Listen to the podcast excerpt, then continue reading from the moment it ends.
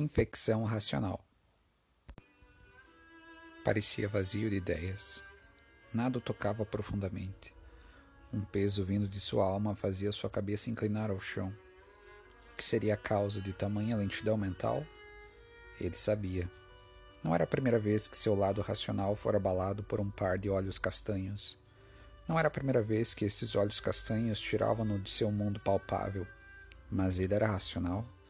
A razão dava-lhe o norte, era a base do, do seu mundo. E quando aquela sensação melancólica que a paixão traz à alma preenchia, ele paralisava. Sua bússola já não indicava a direção correta, oscilava. Girava descontrolada ao passo, no compasso de sua arritmia. Parecia vazio de ideias, contudo não estava. O problema é que apenas uma ideia preenchia sua mente. Um pensamento, como um vírus, infectava todos os outros que surgiam e não havia anticorpos àquela infecção já em estado crítico. Como todo homem racional, calou-se. Fitava nada por longos períodos, muitas vezes interrompendo o processo lógico do que fazia. Perdia-se. E se questionado por que assim agia, respondia como todo homem racional: Nada. Ou ainda, muito trabalho. Não bebia, não fumava, restava-lhe encarar o que sentia. Para isso, teria de aceitar a realidade que temia. Talvez o que mais lhe causava tormento era ser alguém tão próximo. Mas também era compreensível, tinha poucos amigos, saía pouco. Natural encantar-se por aquele par de olhos castanhos que via costumeiramente. Amigos viram amores, todavia, neste caso, quem sabe a amizade acabasse. Precisaria manter em segredo o que brotou em seu ser a fim de manter por perto quem causava-lhe tempestades de sensações. Vez ou outra, mandava uma mensagem disfarçada de pura amizade, uma mensagem despreocupada.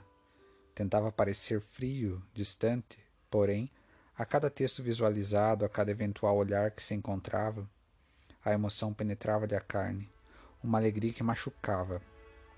Não havia cura.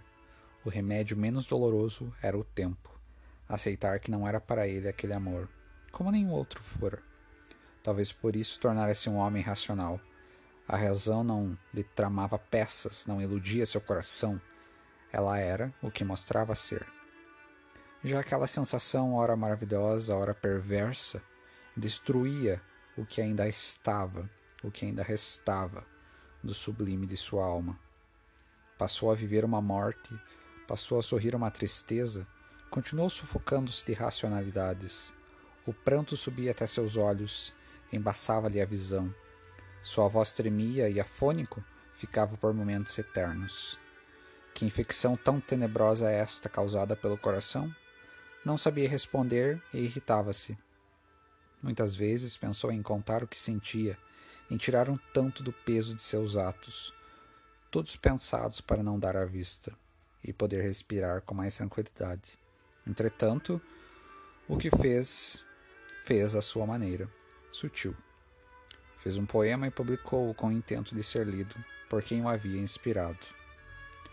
Não era um simples dia como outro qualquer, era um dia que qualquer outro simples seria na comparação, porque sem comparação era a sensação que sua voz me provocava na imensidão do nada onde me encontrava. Nada me encontrava de certo, certo era o meu olhar no seu, seu olhar certo de que eu nada sentia por causa do disfarce, disfarce da causa do olhar certo no seu, no seu olhar, causa do meu disfarce, a minha imensidão. Imensidão que não é minha, na verdade. Na verdade, onde eu me disfarço, sou nada. Nada sou de verdade. A minha verdade tornou-se você. Tinha sido lido, disso ele tinha certeza, mas não fora o suficiente para tranquilizar o seu coração por muito tempo. Em meio a outras pessoas, a baixa resolução da imagem ao redor era automática. O foco era sempre o olhar penetoso daquele ser fascinante. A sua infecção racional foi eliminada pelos anticorpos da paixão. Se houve um final feliz, eu não sei, mas espero que sim, pois eu fui curado de um mal, entretanto, agora estou doente de amor. Escrito por Green da Cruz. Eu. Abraços.